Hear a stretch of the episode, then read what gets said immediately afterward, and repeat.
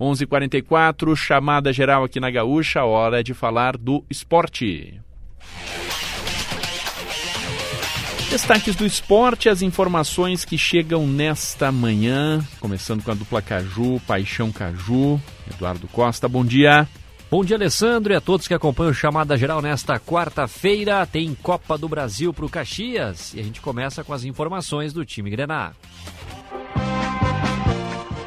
Rafael Rinaldi atualiza as informações do Caxias. O Caxias estreia hoje na Copa do Brasil em jogo contra a Portuguesa Santista, fora de casa. A partida inicia às oito e meia da noite e o time Grená precisa apenas de um empate para avançar e ser o adversário do Bahia na segunda fase. O time terá desfalques, uma vez que o zagueiro Jean-Pierre deve ficar de fora. O jogador teve uma entorse no joelho e no tornozelo durante a partida contra o Avenida pelo Campeonato Gaúcho e Denilson deve entrar na equipe. O banco de reservas também terá desfalques. O meia Augusto Galvão cumpre pena de um jogo em competições nacionais por ter sido expulso na última partida grenada da Série D do ano passado. Pelo mesmo motivo, o lateral esquerdo Peu também está de fora, mas ele recebeu dois jogos de suspensão e se o Caxias avançar de fase, Peu também perderá o duelo com o Bahia. Já o meia Peninha e o atacante Zé Andrade, com dores musculares na coxa, estão fazendo tratamento para voltar. Com isso, o Caxias deve entrar em campo para encarar a Portuguesa Santista, com Fabian Volpe no gol, Marcelo, Denilson, César Henrique e Dudu Mandai, Barba, Eliezer, Emerson Martins e Thomas Bastos.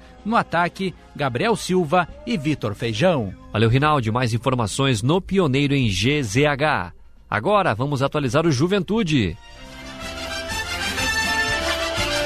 E após o jogo na Copa do Brasil, foca suas atenções no gauchão. Thiago Nunes traz os destaques alviverdes. Não foi a atuação que o torcedor esperava, mas a classificação à segunda fase da Copa do Brasil veio. Ao contrário de 2023, neste ano, Juventude garantiu presença na próxima fase. Ontem à noite, o Alviverde empatou em 0 a 0 com o Iguatu no estádio Morenão e se classificou. O time faturou mais 1 milhão 785 mil por avançar de fase. Após o jogo, o técnico Roger Machado enalteceu a classificação do time, mas ressaltou que a equipe precisa evoluir e principalmente voltar aos trilhos. O Juventude novamente não apresentou um bom futebol. O técnico colocou Mandaca na equipe e sacou um dos três atacantes. O jogador ainda tentou criar alternativas no primeiro tempo. Juventude teve três grandes oportunidades, mas parou no goleiro do Iguatu.